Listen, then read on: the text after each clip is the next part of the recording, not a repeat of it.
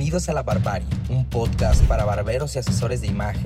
Nuestra misión es formar rapabarbas con ideología emprendedora, porque somos atrevidos, innovadores, pero también rebeldes. Pensamos diferente y nos encanta ser versátiles. Soy Joel Rocha y juntos estamos creando una comunidad de profesionales donde conectamos las experiencias de múltiples expertos de la barbería clásica y urbana a través de la magia de sus anécdotas, con la finalidad de compartir información, técnicas y tips a todos los colegas. Acompáñanos a descubrir la inmensidad de este oficio en México, sus diversos puntos de vista y, por qué no, su historia.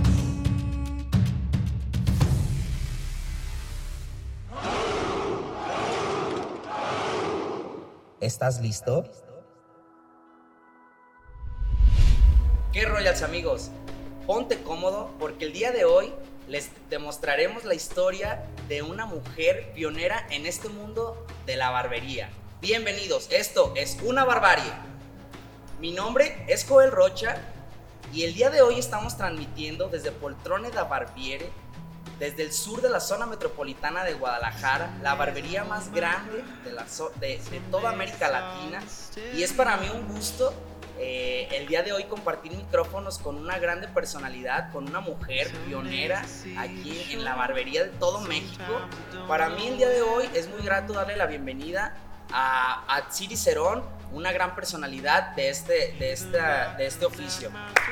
Un aplauso para Tsiri. Tsiri, ¿cómo te sientes, Tsiri, en, este, esta primera entrevista, la primera mujer compartiendo micrófonos en, en la barbarie?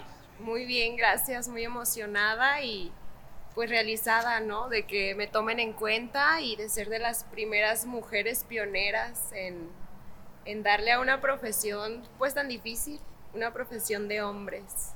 Queremos, queremos conocer tu historia, queremos saber qué fue lo que te inspiró para tomar como profesión este oficio.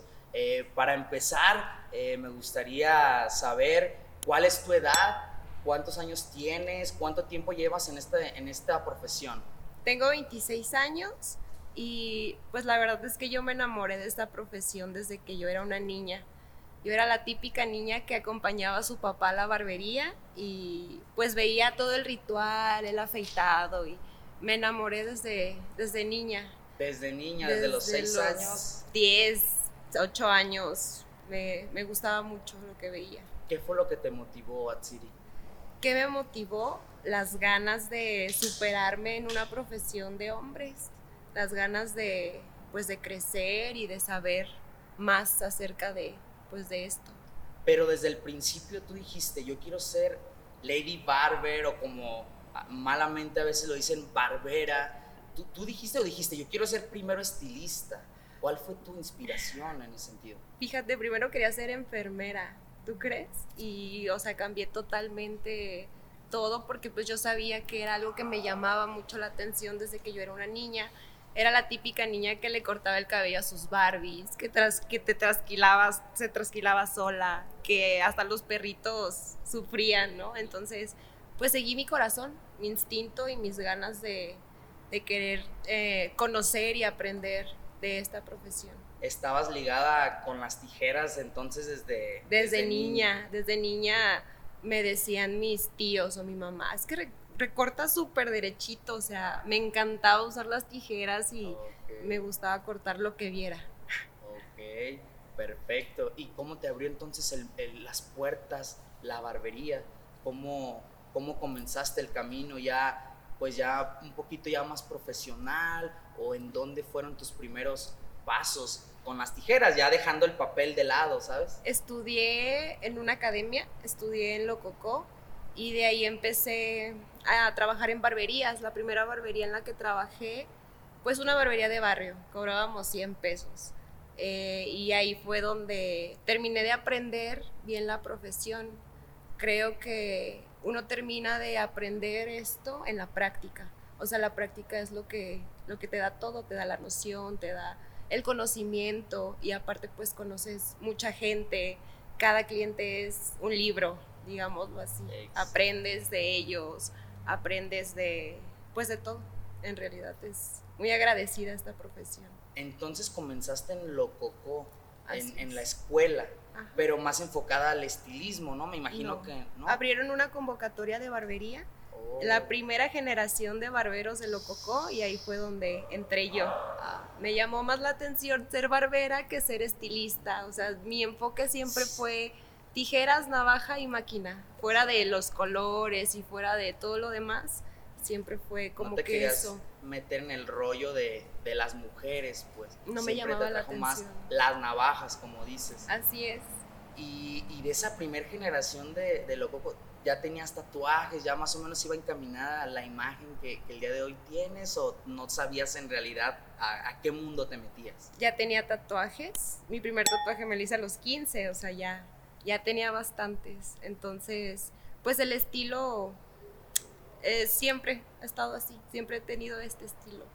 La primera barbería que trabajaste, dices, ¿cobraban cuánto? 100 pesos. 100 pesos. 100 pesos. Pues hasta eso, bueno, todavía hay algunas barberías de barrio que, que todavía eso cobran y, y, es, es como de lo más caro de la zona. ¿Recuerdas el nombre de esa barbería? Mr. Dandy. Mr. Dandy. Mr. Dandy, aquí cerquita por el Fortín ahí empecé. Y ahí empezaste, son, fueron tus primeros pininos ya después de la, de la, de, la escuela, sí, de hecho de la escuela me brinqué ahí a, la barbería, fue mi primer barbería, la primera, pues de todo. ¿De ahí a dónde brincaste? De ahí me brinqué a JC, una barbería que está ahí por Providencia, y de ahí me pasé a, anduve por toda la ciudad, estuve en el Estadio Jalisco, estuve pues ahí buscando, todo un camino quería aprender, ¿sabes? O sea, no quería quedarme engranada en el estudio y en lo mío, quería aprender y retroalimentarme de, de mis compañeros, de los clientes, o sea, creo que uno aprende de todos. Y fíjate algo, algo muy padre que veo que eh, estuviste tanto en el barrio y bueno, ya estando en, JC, pues también ahí la, la colonia Monraz, eh, pues que también, bueno, es otro tipo de clientes, entonces yo siento que esa experiencia de que vayas de barberías urbanas o barberías de un poquito más de categoría, pues te van, como dices, ampliando el panorama y te hacen demostrar diferentes cosas porque cliente más popular, más urbano, te demuestra un tipo de cosas y, y, un cliente ya más con cortes de tijera, pues te van demostrando otro trato y, otro, otro estilo, ¿no? Así es. Entonces, eh, ya más o menos ya conocías la zona de Providencia y, cuéntame, yo sé que, que, tú fuiste pionera, como lo he repetido, en, en, este mundo y en aquel tiempo que Barbierato pues era el boom tal vez de aquella zona de Providencia, eh, eh, ¿cómo llegaste a Barbierato en, en aquel tiempo?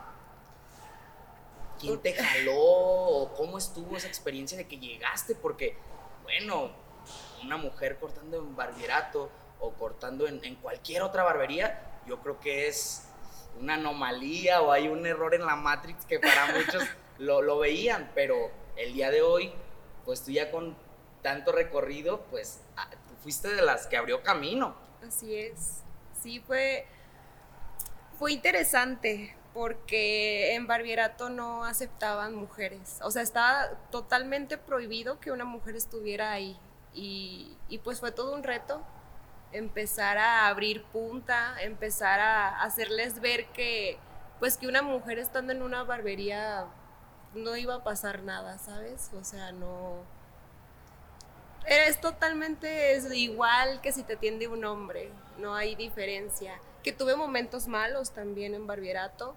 Eh, una vez un cliente no quiso que yo lo atendiera porque era mujer. Me dijo, no, niña, ¿sabes qué? Pásame con un hombre porque me quiero hacer la barba y tú no sabes. O sea, ni siquiera me dio la oportunidad de demostrarle que pues sí puedo hacer el trabajo, que no por ser mujer y por no tener barba, pues no tengo la noción, ¿sabes? Eso no tiene nada que ver. Híjole, fueron los de las cosas que te, que te pudiste topar, pero cuando te contrataron te dijeron, vente con los brazos abiertos, mujer, no, te, no te preocupes, o cómo fue eso? Me inició... ¿Cómo, fue esa selección? Me, me, inició ahí en Barbierato Pony, Pony Rosales, estaba como jefe de barberos, entonces pues yo ya lo conocía de Patriz, yo ya lo conocía de, de muchos lugares, y él fue el que me jaló ahí a Barbierato, el que me inició en Barbierato y el que, abrió la, el que me abrió punta como mujer barbera, el que me dio la oportunidad de demostrar pues que no había diferencia, ¿sabes? Que ser mujer, también las mujeres podemos cortar el cabello bien, chingón. Claro que sí. Y la barba también. Y Pony Rosales, Pony Rosales, saludos al, al, Pony. Que, que, fíjate eh, cómo es lo que siempre tratamos de, de platicar en este podcast, cómo siempre nos encontramos con personas, con colegas que nos van abriendo, que nos van jalando a los nuevos proyectos, a las nuevas barberías, eh, que, nos van inspirando. Entonces, eso, eso está bien padre y chido, chido Pony Rosales que ahí te, te, fue jalando y como dices, pues también ahí abrieron el huequito para todas esas mujeres que, que, se apasionan por esta profesión, porque son muchísimas, son muchísimas. Entonces, el tener aquí a, a, una de las primeras, si no es que, bueno, para mí, ella fue la primera barbera que yo conocí, la primera Lady Barber, que yo personalmente conocí, ¿no? Antes, pues en realidad no, eran éramos puros cabrones y ahí que le picábamos, pero, pero no había casi mujeres. Entonces, el, haber hecho ese, ese logro con Barberato fue, fue bastante bueno. Estuviste entonces en Barberato, después de ahí a donde brincaste, ¿qué otra barbería eh, te calaste? Después de Barbierato eh, abrimos una barbería, se llamaba Beer, Beer, and Bikes. Fue un proyecto que iniciamos en Glorieta Colón desde cero. El local era obra negra, entonces pues empezamos a armarlo. Y eso también me dio otra noción de la barbería, o sea, ver la barbería desde atrás, ¿sabes? Desde empezar a, a comprar las sillas, los insumos, que si la luz va enfrente, que si la luz va atrás, o sea, me hizo pues conocer la parte técnica de todo lo que nosotros utilizamos. Entonces me retroalimentó más todavía eso. De ahí me pasé aquí a Poltrone, a mi casa. Y que también fuiste la primera. pionera, ¿no? También fuiste de las primeras barberas. Si no es que ha sido la única o no ha sido la única, sí ha habido ya otras mujeres. La primera en empezar, ya ha habido más mujeres que no han durado mucho. Pero sí, fue, yo sí, yo fui la que más duró y yo fui la primera mujer aquí. Y, y, no han de durar, me imagino, también por el ambiente, que es trabajar con puros hombres. ¿Tú qué me puedes decir de eso, de trabajar con puros cabrones? Y, pues también que, también atender a puros hombres, o sea, es tal cual puros hombres, tal cual, si, si hay recepcionista en la barbería, pues es, con la única que, puedes compartir, pero estar rodeado de, puros hombres, les, les comento, aquí en, en Poltrone, eh, la entrada es exclusivamente para hombres en el área de la barbería. Entonces también ahí prácticamente estás acorralada. ¿Con qué se siente? Es difícil, ah, es difícil, pero te vas adaptando. O sea, la verdad es que nunca falta de todo. El atrevido, el acosador, el... Ah, no falta... Y los compañeros también, de repente las envidias por ser mujer. Es que tú te buscan porque tú estás bonita o te buscan porque nada más quieren tu número.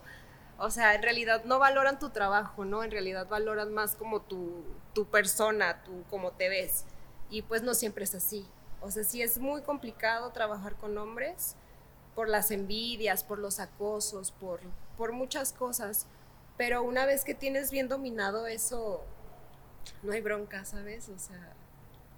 ¿Hay mucho machismo? Muchísimo, sí. Tanto en compañeros como en clientes.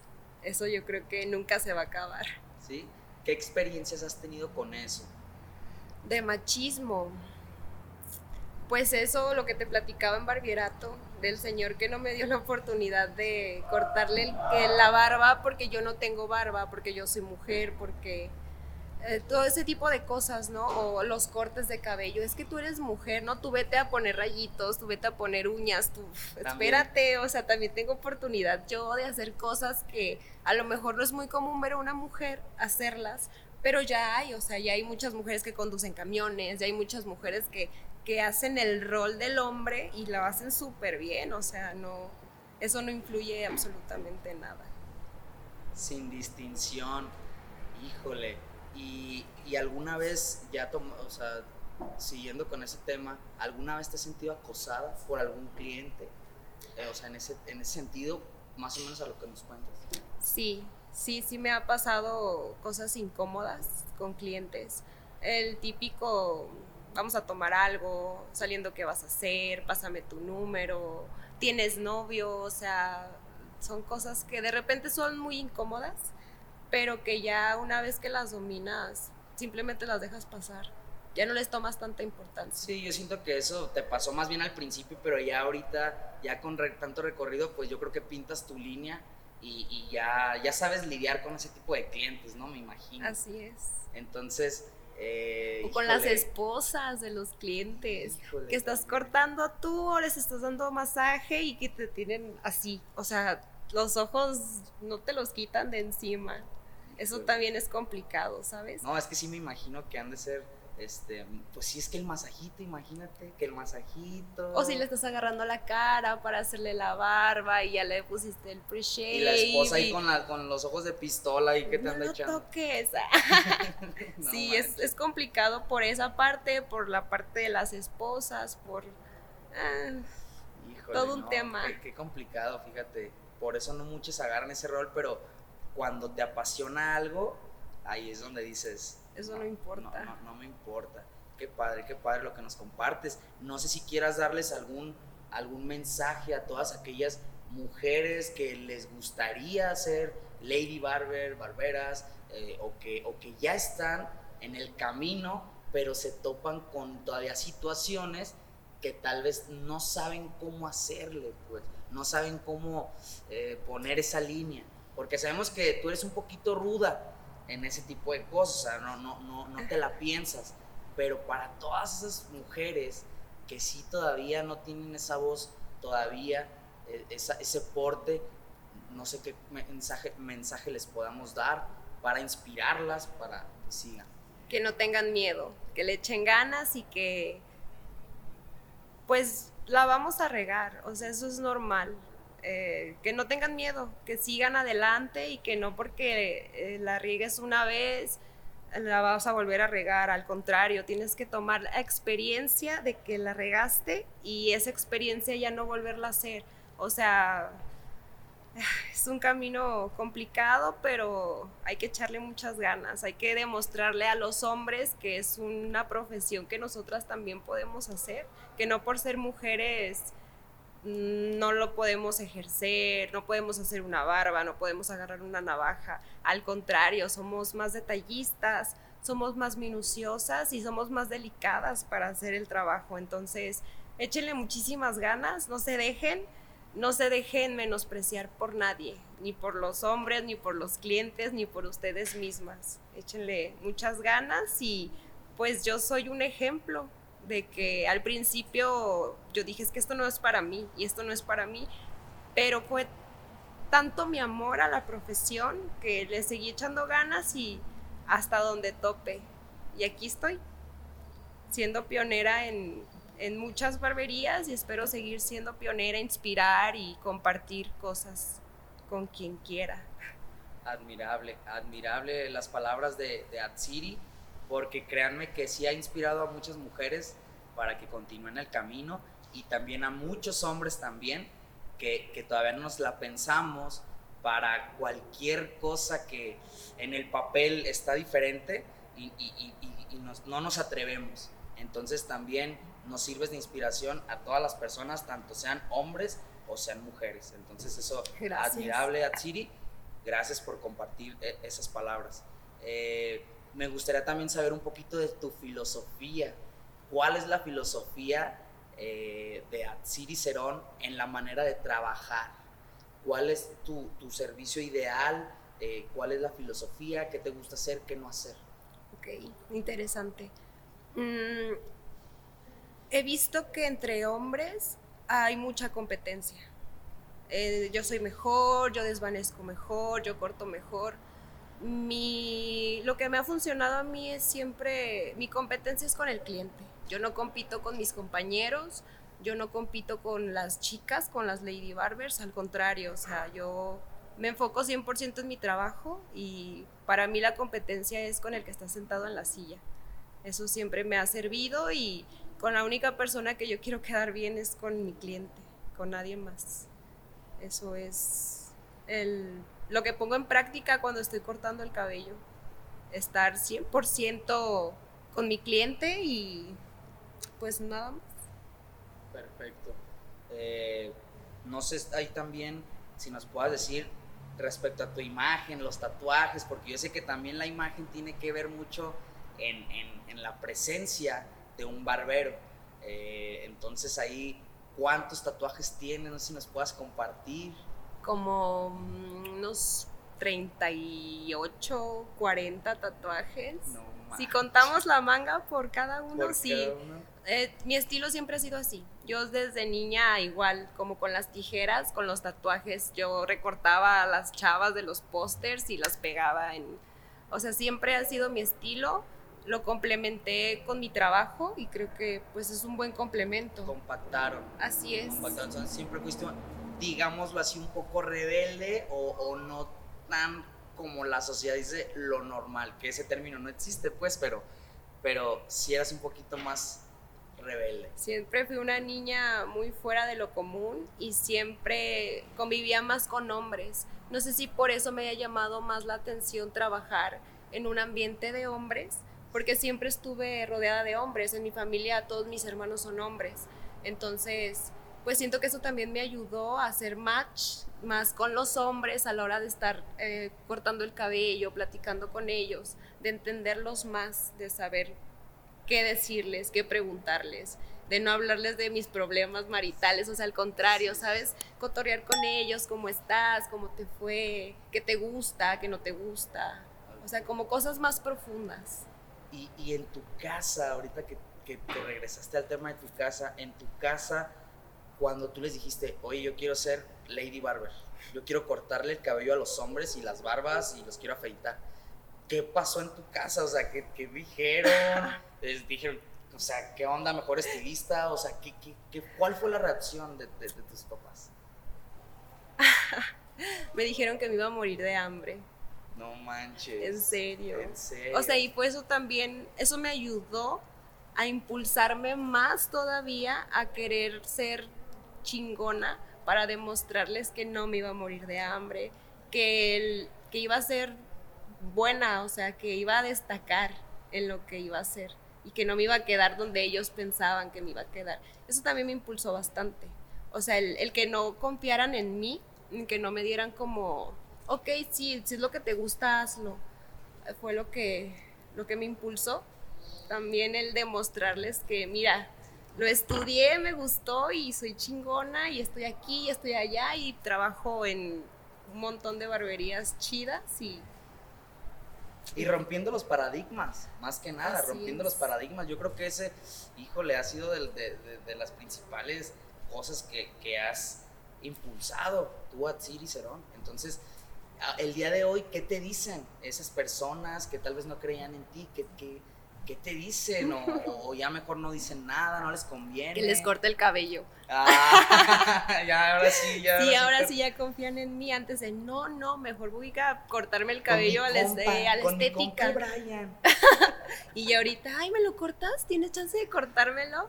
no. Ah, no, sí, claro. Y es que es parte del trabajo de que día a día diste y, pues mira, callamos las bocas y, el, resultado ahí está. Entonces la confianza que al final de cuentas te dé la persona que sea para que te ponen en las manos el, cortecito, los tres pelitos que tengamos o algo, yo creo que eso es lo que, lo que nos llena, ¿no? A uno como, como barbero. ¿Sabes qué es lo que más me llena?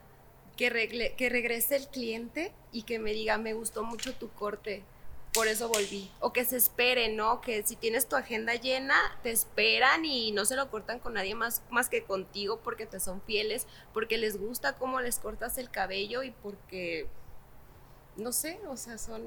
No, sí, solo los barberos lo entendemos. Solo nosotros. Sí, hay para los que ahí estén, que quieran ser barberos o que les inspire, bienvenidos a, a practicar un poquito, saber de teoría y a ponernos a, cortar las, las, greñas. Todo se empieza desde abajo. O sea, no puedes empezar siendo un experto, la tienes que regar, tienes que conocer, te tienes que inspirar con tus demás compañeros y, y pues eso te sirve mucho.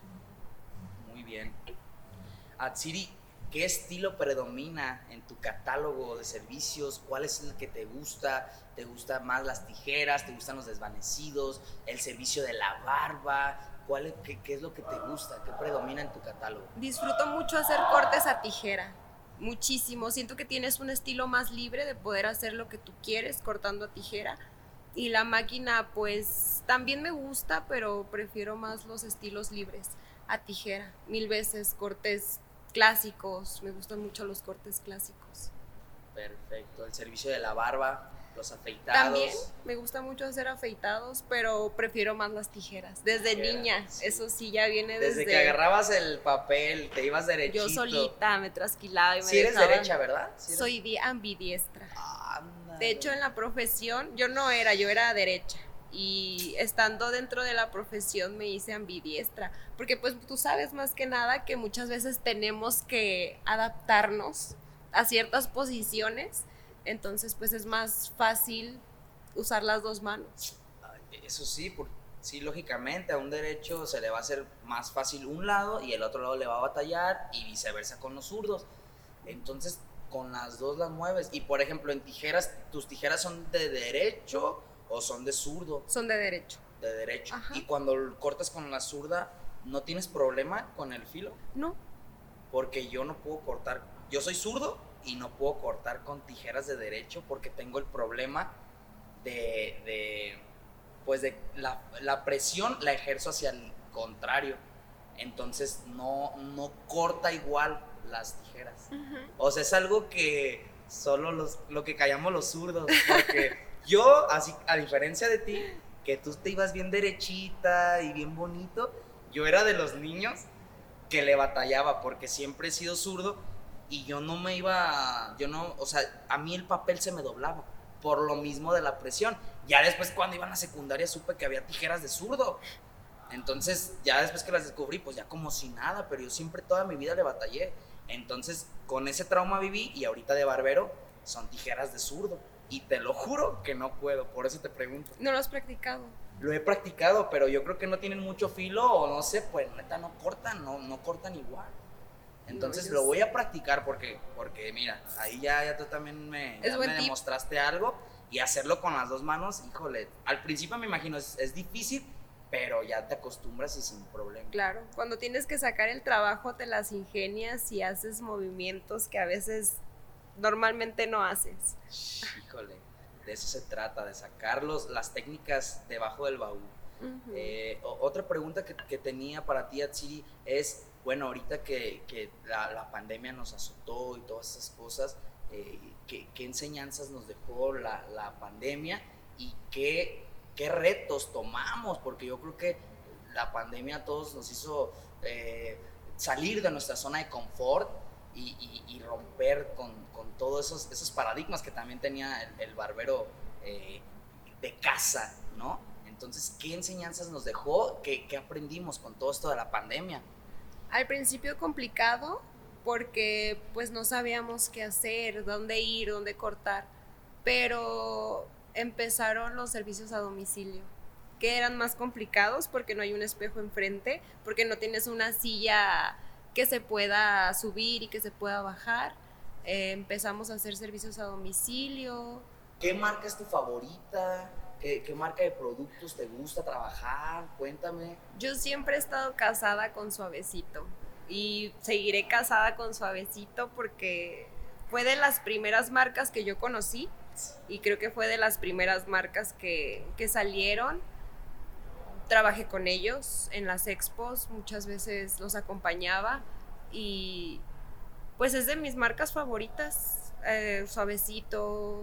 Sí, porque ellos también marcaron, fueron pioneros, yo creo. Yo la verdad, yo, yo tenía 16 años, yo todavía ni siquiera sabía nada de la barbería y yo veía videos de suavecito de un güey que estaba haciendo la suavecito, que hasta la metía en un horno y que sabe qué. O sea, yo siento que muchos de nosotros crecimos con suavecito, nos inspiramos también de esa marca, de la imagen y pues lógicamente que también es, es mucha calidad. ¿Cuál es tu producto favorito de suavecito? La pomada.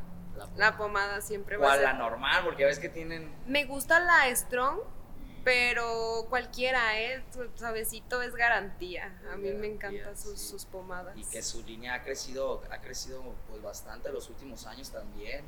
Ya hay, hay ceras y, y pastas, tónicos, la suavecita. La suavecita, ya sacaron esmaltes, labiales, tintes, o sea, ya es todo una gama completa. Sí, sí, sí. Pero Entonces, está chido que era la marca que más me gustaba y terminé trabajando con ella. O sea, ¿qué experiencia te dejó eso, trabajar, pues no manches, con ellos?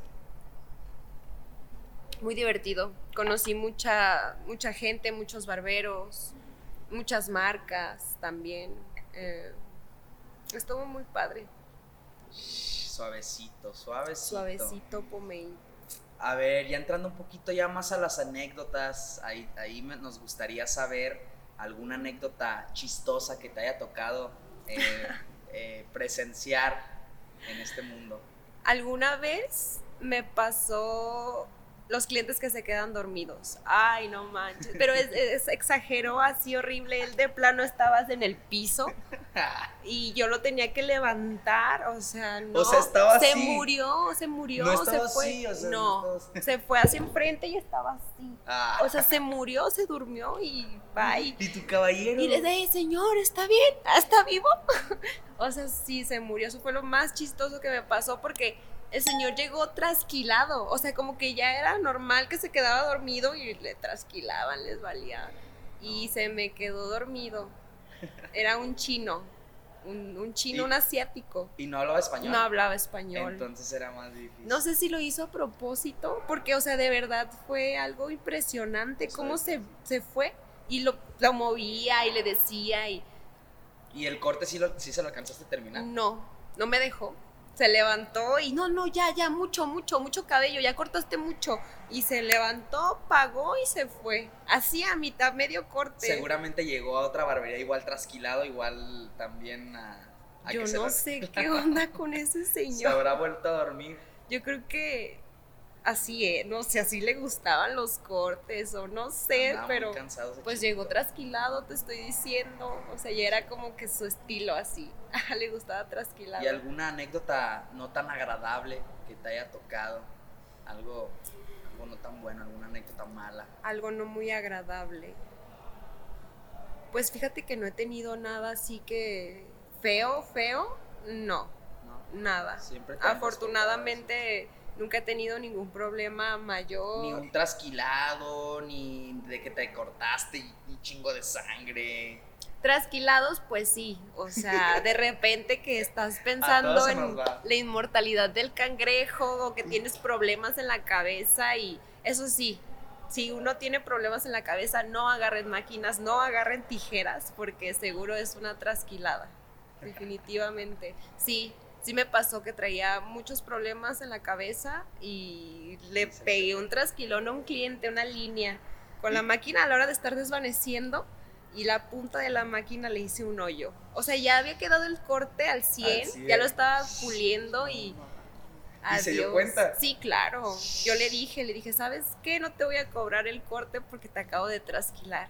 Y él lo tomó súper bien. No, no te preocupes, son errores humanos, eso pasa.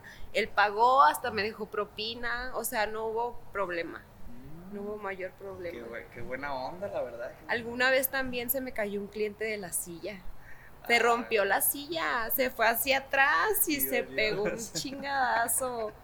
Ay, no, pobre Ese señor. yo creo que es de, las de las chistosas, ¿no? Sí, Y- sí. pero tú profesional no, no te reíste, me imagino. no sabía qué hacer. pues imagínate que se te vaya para atrás, o sea, la silla se quebró y yo lo tenía acostado para hacerle la barba y lo tenía con los ojos tapados. Imagínate lo que sintió el señor, pobrecito. Pues bueno, ahí las anécdotas, las anécdotas están buenas. Eh, ya nomás me gustaría que les hicieras una invitación a todas eh, las personas que nos están viendo, que se unan. ahí se anda comiendo el romerito. se me quedó me- pegado. Ahí invítalos a que se unan a este gran grupo que apenas vamos comenzando, pero que vamos con todo y que queremos hacer una familia, queremos retroalimentarnos y saber la historia de muchos más para que nos sigan inspirando. Así es, es una familia y pues esperamos que se sigan uniendo más y más y siga creciendo y nos retroalimentemos y compartimos y compartamos cosas entre nosotros. Excelente, pues ahí háganle caso a Tsiri Cerón, que el día de hoy nos compartió su gran historia. Eh, no es nada fácil eh, haber estado en sus zapatos en aquellos años, en el 2016, 2015, ahí empezar, porque apenas estaba el boom aquí en la ciudad y ocupábamos barberos y, generación, o sea, la generación era, y, o toda la gente pensaba, barberos hombres. Nadie figuraba o nadie pensaba que una mujer eh, fuera a tomar el reto y decir, pues yo también.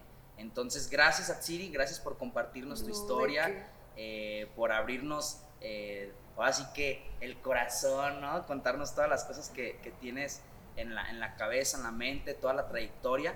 Eh, gracias. Y para ustedes, únanse, únanse a esta gran familia. Eh, ya, ya, ya, vamos en, ya llevamos varios episodios, eh, ya entrevistamos a muchas personalidades, todos nos retroalimentamos. sigan la página, sigan nuestras redes sociales, activen la campanita en YouTube, también métanse a Spotify, visítenos en nuestras redes sociales, Instagram, Facebook. Aquí les van a aparecer las redes sociales. Eh, también les van a aparecer las redes sociales de, de, acá, nuestra profesional, de Atsiri, para que la contacten, para que vean su, su catálogo de trabajo y, y, también sigan, sigan toda, toda su historia, ¿no?